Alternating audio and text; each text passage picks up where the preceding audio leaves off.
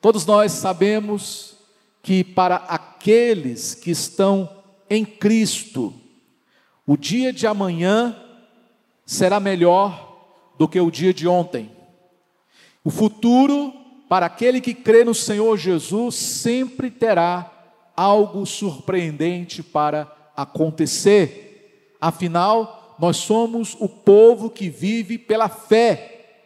E o povo que vive pela fé é um povo que avança, é um povo que enfrenta, que anda para frente, que encara os desafios, como nós aprendemos na palavra de Deus. E o que nos alegra é saber desta promessa que já se cumpriu, dentre muitas que ainda hão de se cumprir. Em Isaías, no capítulo 9 e versículo 6, diz assim: Porque um menino nos nasceu, um filho se nos deu, o governo está sobre os seus ombros, e o seu nome será maravilhoso, conselheiro, Deus forte, Pai da eternidade, príncipe da paz. Essa palavra foi liberada aproximadamente 700 anos antes do Natal. Através do profeta Isaías, Deus disse que nasceria um menino, nasceria uma criança, e quando olhavam para aquela criança, viam apenas nela um bebê indefeso, um bebê ali pequeno, frágil, mas aquele bebê, segundo a profecia do Velho Testamento, não era apenas um bebê ou um bebê qualquer. A Bíblia diz que o governo estava sob os seus ombros. E mais, de que o seu nome era maravilhoso, um menino conselheiro, Deus forte, Pai da eternidade, príncipe da paz. Tudo então estava traduzido naquele sorriso de recém-nascido no semblante de Jesus. Seus pais, quando olhavam para ele, mal podiam imaginar quem era aquele bebê. Maria não sabia que o seu pequeno bebê andaria sobre as águas. Ela não faria ideia naquele dia de que aquilo aconteceria com o seu bebê. Aquele bebê que estava deitado ali na manjedoura, um dia andaria sobre as águas, devolveria a visão aos cegos. Que coisa mais tremenda e extraordinária. Aquele bebê um dia iria se levantar e dizer ao vento e ao mar: Acalma-te e emudece. Aquele bebê, filho de Maria, o anjo, então, o visitou. Quando o anjo a visitou, ela mal sabia que o seu filho salvaria os filhos e as filhas das novas gerações e tornaria tudo novo a partir daquele momento. Isso é extraordinário. Isso é algo fantástico, histórico, que nós estamos aqui para testemunhar mais uma vez neste Natal. De que o profeta já havia predito de que tudo isso iria acontecer através de um menino. Mas Deus, ele tem uma maneira, igreja, toda especial de contar a sua história, a história de Deus, a história da humanidade. Deus ele respeita os momentos, as fases que cada um de nós precisa atravessar na vida. O próprio Deus nasceu da barriga de uma mulher, foi gerado por nove meses no ventre de Maria. Ele foi então crescendo aos 12 anos, depois até a idade adulta para ser batizado nas águas, no Espírito Santo e no fogo então significa que Deus, ele também, quando olha para você hoje, ele não vê apenas você o aqui e agora, o presente, mas ele te vê no futuro. Assim como Deus via aquele bebê, Deus olha para mim e para você hoje e nos vê lá na frente. Maria não sabia que o seu filho já andou, inclusive, por onde andam os anjos, de que ele veio da glória. A palavra de Deus diz que ele deixou o esplendor da sua glória onde os anjos pisaram, e que quando Maria, mal sabia ela, quando beijava as bochechas do seu bebê, ela estava beijando a face do próprio Deus. Mal sabia Maria de que o seu filho tinha maior autoridade, inclusive do que os anjos, como está escrito lá em Hebreus. De que a autoridade, todo o poder, toda a plenitude de Deus residia naquele menino. Por isso, aquele menino não era um menino qualquer. O bebê, menino Jesus, era, portanto, o próprio Deus inaugurando a terra, o plano da redenção. Maria não sabia também que o seu bebê era o Senhor de toda a criação. Em João capítulo 1 diz: Porque no princípio era o Verbo, o Verbo estava com Deus e o Verbo era Deus, cheio de glória e de majestade. Em Romanos também diz que por causa dele, por ele e para ele, também são todas as coisas. Aquela cena do nascimento de Jesus, que todos nós temos na memória aqui, ela não poderia ser menor. De fato, era necessário que os reis, fossem receber o Rei dos Reis. De que naquele dia uma estrela ela guiou os pastores para que eles então pudessem também visitar o recém-nascido. Maria não sabia que o seu filho, o seu bebê, um dia governaria as nações, todas elas debaixo de um cetro de ferro. Aquela mãe não tinha ideia quando olhava para aquele bebê de ver nele o Senhor de toda a terra. Também mal sabia Maria que os cegos iriam ver. Por causa daquele menino, os surdos iriam ouvir, os mortos viveriam novamente, até os coxos, os paralíticos, os inválidos saltariam de alegria, os mudos que nunca falaram também iriam falar e glorificar o Rei dos Reis. Tudo a partir daquele Natal, tudo a partir daquele bebê que estava ali deitado humildemente naquela manjedoura, mas nos olhos da eternidade ali estava o poder de Deus sendo apresentado aos homens e às mulheres. Maria também mal sabia que o seu pequeno bebê era o Cordeiro de Deus que tira o pecado do mundo. Ela mal sabia que ele era própria promessa de João 3,16. Maria não tinha ideia do que o seu filho iria passar para então redimir todas as famílias da terra. Maria não tinha ideia do que o seu filho iria sofrer naquela noite, na sua paixão, a paixão de Cristo. Em João 3,16, diz que Deus amou tanto o mundo, que deu o seu Filho unigênito, para que todo o que nele crer não pereça, mas tenha a vida eterna.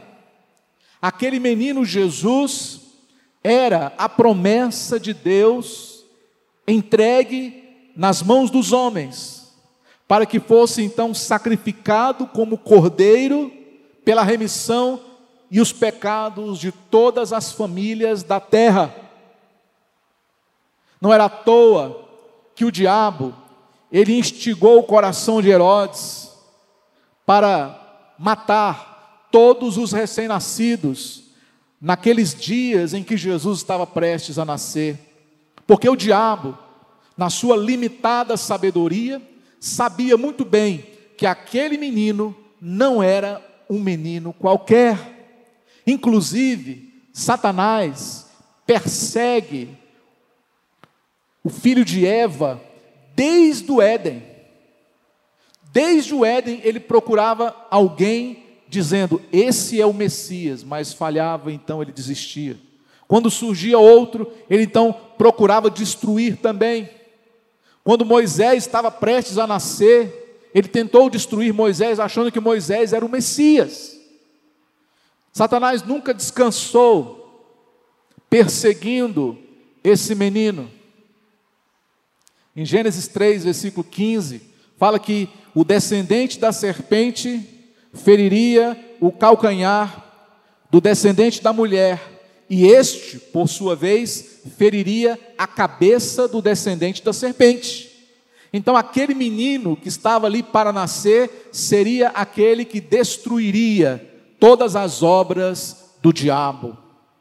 Então, não era simplesmente um nascimento qualquer, eu imagino que havia uma escolta celestial ali, porque anjos cantavam: Bendito, bendito é o Filho de Deus.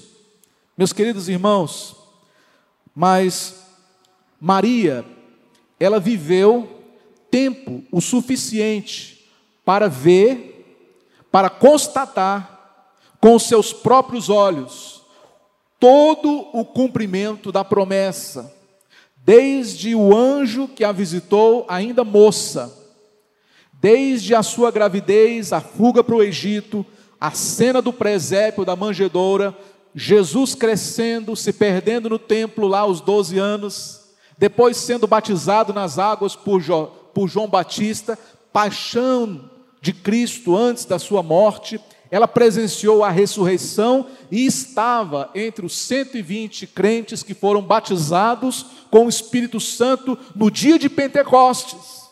Portanto, aquela mulher, ela não sabia o que ia acontecer, mas ela viu com seus próprios olhos tudo o que aconteceu. Glória a Deus. Glória a Deus. Maria, com os seus próprios olhos, ela contemplou durante 33 anos a vida do seu filho Jesus quando esteve neste mundo. Desde Belém até o Gólgota, Maria, ela confirmou o cumprimento da promessa do anjo naquele dia quando a visitou e disse: Você dará a luz a um menino que se chamará Jesus, e este é o Salvador do mundo. O dia de Natal é um dia especial porque nos lembramos de toda essa história.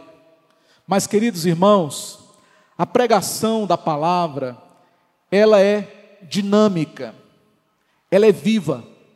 A palavra que pregamos aqui nesse ministério é a palavra rema, é a palavra de Deus aplicada para os dias de hoje.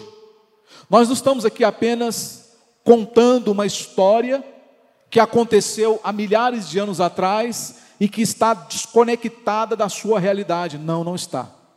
Muito pelo contrário, essa história, ela serve de base, de fundamento, para que você hoje possa crer numa verdade que eu vou te revelar, em algo sobrenatural que Deus fez e que muitos ignoram. Inclusive, muitos crentes passam por cima e não valorizam aquilo que eu estou prestes a declarar hoje aqui para vocês.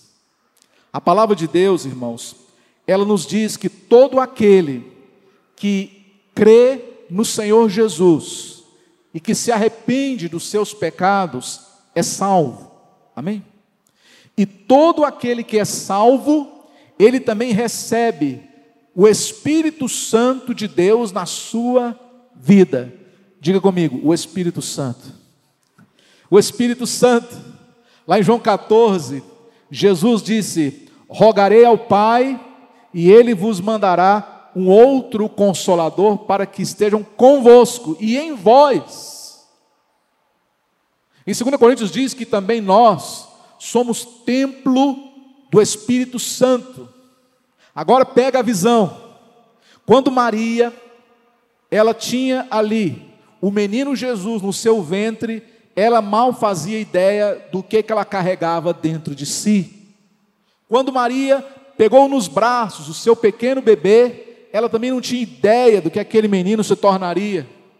Assim também igreja, hoje, quando olhamos para dentro de nós, quando então contemplamos o Espírito Santo que habita em nós, mal fazemos também ideia do que Deus ele é capaz de fazer através da nossa vida.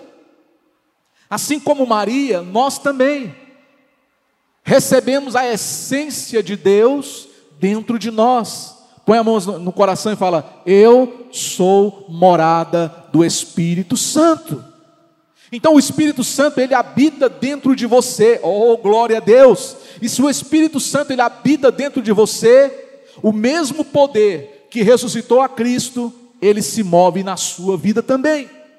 O poder do Espírito Santo, que foi capaz de encorajar os primeiros cristãos a pregarem o Evangelho com autoridade, a promover sinais, prodígios e maravilhas no céu e na terra, é esse Espírito Santo que habita dentro de mim e dentro de você também. Agora, coloque-se no lugar de Maria. Ela não tinha revelação, você tem. Você tem a revelação de que Deus presente muda a vida da gente. E de que o Espírito Santo que se move em nós é capaz de nos transformar naquilo que Deus determinar que sejamos. O Espírito Santo é o próprio Deus. É que Deus, ele se revelou na história em três fases. No Velho Testamento, você vê o Pai. No Novo Testamento você vê o Filho. E hoje, no tempo da igreja, na época da graça, nós vemos quem? O Espírito Santo. Portanto, Deus é o Espírito Santo. Amém? Fala, Deus é o Espírito Santo. Então Deus está dentro de você. O Espírito Santo se move em você até quando você não consegue orar. O Espírito intercede por ti, junto ao Pai, numa linguagem que nós não conseguimos compreender, igreja. É porque o Espírito Santo, ele nos assiste nas nossas fraquezas. Espírito Santo é sinônimo de poder. Você tem o poder. O que é poder? Poder é capacitação para realizar qualquer tarefa, qualquer missão que Deus venha nos dar. Talvez você também não saiba que dentro de você existe um poder sobrenatural que pode fazer você ser, ter e se tornar qualquer coisa nessa terra. Sabia disso? É o Espírito Santo. Esse é o grande mistério da igreja. Esse é o mistério revelado na palavra.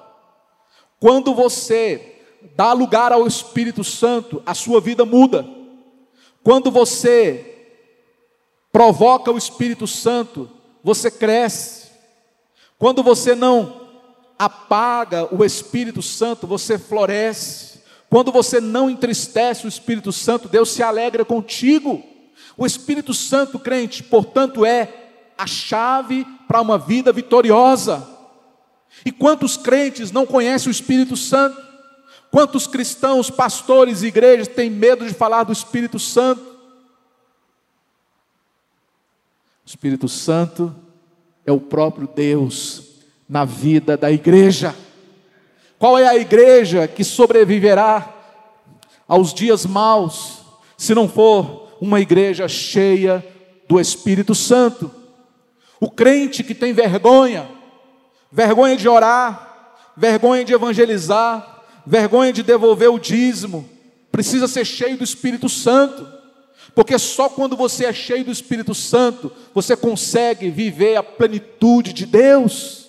Tem muita gente dentro das igrejas que tem assistido de longe, na janelinha, o que Deus está fazendo na história, na vida de muita gente, porque não crê, porque não busca, porque não dá lugar porque não ora e não pede o Espírito Santo, diga: Eu quero ser cheio do Espírito Santo, eu quero transbordar em todas as direções do Espírito Santo.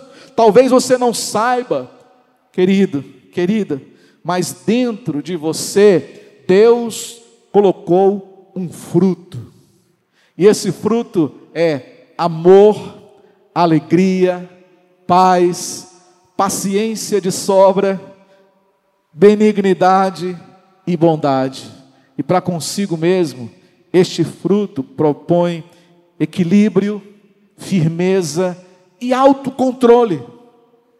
Então, quando você é uma pessoa cheia do Espírito Santo, raramente você vai pecar, raramente você vai desviar do propósito, raramente você vai entristecer o coração de Deus, raramente você vai ser uma pessoa antipática ou impopular com os outros, muito pelo contrário, o amor, a alegria e a paz do Espírito Santo serão transbordantes na sua vida. E de que você vai se tornar uma pessoa paciente com os outros, longânima, benigna, bondosa, uma pessoa equilibrada, uma pessoa fiel, uma pessoa que tem domínio próprio. Tudo isso é a presença do Espírito Santo na sua vida. Quando você vê um crente com a vida atribulada, é porque não está cheio do Espírito. Quando você vê um crente vivendo uma vida torta, uma vida mundana, é porque não está cheio do Espírito. Quando você vê um crente que não é apaixonado por Deus e pela obra, é porque também não está cheio do Espírito. Porque para você ter tudo isso, só precisa de uma coisa. Você só precisa de uma coisa. Uma coisa apenas. Uma coisa que faz toda a diferença. Você precisa do Espírito Santo de Deus se movendo sobre as águas da sua vida, fluindo, fluindo na presença do Espírito Santo. O profeta Ezequiel, ele fala a respeito de uma visão em que as águas davam pelos tornozelos, depois nos joelhos, depois nos lombos, até o ponto que as águas submergiam o profeta. Aquelas águas representam o Espírito Santo. O Espírito Santo são águas que fluem do trono de Deus. O que Deus está falando contigo hoje, nesse dia de Natal, para você ver o que Deus é capaz de fazer com a semente de grandeza que foi plantada dentro do seu coração, você precisa fluir nas águas do Espírito Santo. Não é suficiente você apenas conhecer a palavra, não é apenas suficiente você frequentar a igreja, não é apenas suficiente você servir na obra, isso tudo são águas até os joelhos. Quando na verdade Deus, Ele quer que você venha mergulhar de cabeça, totalmente, 100% na presença dEle. Quantos estão entendendo a palavra dessa manhã, amém, irmãos? Isso é o que Deus quer nos fazer lembrar hoje, nesse dia de Natal. Talvez, irmão ou irmã, você também está assistindo aí de casa, você não saiba, mas através do nome de Jesus, você tem autoridade para expelir demônios, amém? Você tem autoridade para falar novas línguas, dominar serpentes se beber alguma coisa mortífera, isso não lhe fará mal, e se impuser as mãos sobre os doentes, eles ficarão curados. E quando você olha para você, você não acredita nisso. Igual Maria, olhou para aquele menininho, não fazia ideia do que aquele menininho iria se tornar. Assim também tem muito crente que olha no espelho e não tem ideia do que Deus pode fazê-lo se tornar. Daria aqui inúmeros exemplos para vocês, mas o mais especial que eu gosto, vocês sabem, é Davi. Davi, quem olhava para ele, achava que ele era apenas um pastor de ovelhas, mas Davi era o matador de gigantes. Davi foi o maior guerreiro de toda a história e o maior rei de Israel e de Judá. Assim também é você, meu irmão, minha irmã, que tem o Espírito Santo na sua vida. Você pode sim se tornar aquilo que Deus te criou para ser. A única coisa que pode impedir você de se tornar aquilo que Deus te criou para ser, não é o diabo. O diabo pode apenas sugerir ou tentar você, mas a única coisa que pode impedir você de se tornar o que você pode se tornar é a sua mente. É a sua mente. Se você crê de que Deus ressuscitou o seu filho dentre os mortos, e você crê que Jesus voltará para buscar a sua igreja, você está apto para poder ser usado por Deus de forma valiosa, poderosa nas mãos do Espírito Santo. Muitos querem ter os dons, mas poucos querem ter a experiência com o Espírito Santo. Os dons, na verdade, segundo o texto de Marcos 16, este que está aí na tela, que você pode acompanhar, diz que os sinais hão de acompanhar os que creem. Então é você que vai na frente, os sinais vêm atrás. Então toma uma decisão, toma uma atitude, levanta a sua cabeça, creia, que aí você vai ver os sinais de Deus te acompanharem. Você vai ver os sinais de Deus, as manifestações do Espírito Santo se cumprirem diante dos seus olhos, na vista dos que hoje são incrédulos, com a palavra de Deus no seu coração. Assim como Maria, talvez você não saiba que você pode ajudar esse mundo a se tornar melhor. Você crê nisso? Hã? Ah, pastor, mas quem sou eu? Não fala assim, não. Você é filho do Deus Altíssimo. Você é perdoado, favorecido, abençoado, próspero, dotado de dons espirituais, ungido, aceito e aprovado. Você é livre para se tornar tudo aquilo que Deus quiser que você se torne. Então você pode ser que não seja um alcance imediato, mas você pode alcançar a sua família, você pode alcançar seus familiares, seus vizinhos, seus amigos, as pessoas que estão no seu círculo de relacionamento. Você pode transformar a vida dessas pessoas para melhor. Igual a você, Deus tem muitos, e aonde quer que os discípulos de Jesus estiverem, vidas estarão sendo transformadas ao redor de cada um deles, e assim faremos um mundo melhor. Eu sou muito otimista com relação ao futuro, embora as perspectivas deste mundo não sejam tão favoráveis. Mas, irmãos, Deus é o Senhor da história. Não há nada que Deus não possa reverter, assim como um ribeiro de águas é o coração do governante nas mãos de Deus. Deus os tem na palma das suas mãos. Na hora que Deus quiser mudar o jogo, na hora que Deus quiser tirar a autoridade, destronar outra, colocar quem Ele quiser. Deus faz e não precisa pedir permissão para ninguém.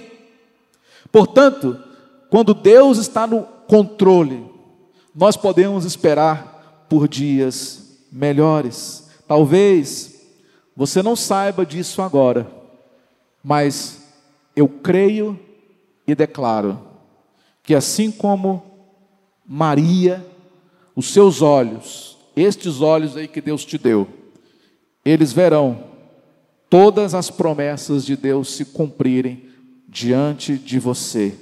E os grandes feitos do Espírito Santo vão se realizar em vida diante dos seus olhos. Quantos creem? Diga amém. Amém? Maria viu, Maria viu o início, o meio e o fim. Você também vai ver. Você vai ver a resposta de Deus às suas orações. Hoje você tem orado por algo pequeno, mas Deus vai te dar algo grande. Hoje você não tem ideia do que Deus vai fazer você se tornar daqui a alguns anos, mas creia que Deus pode, creia que Deus quer, creia que Deus vai. Em 1 Coríntios 2,9 diz que nem olhos viram, nem ouvidos ouviram, nem jamais penetrou em coração humano o que Deus tem preparado para aqueles que o amam. Quantos amam o Senhor? Diz, diga amém. Levanta a sua mão e diga amém. Então fica de pé aí em nome de Jesus. Nem olhos viram, nem ouvidos ouviram, portanto estamos desculpados. Estamos desculpados. Se não vimos até agora, é porque o que Deus tem preparado para nós, nem olhos são capazes de enxergar. Mas pelos olhos da fé, nós cremos.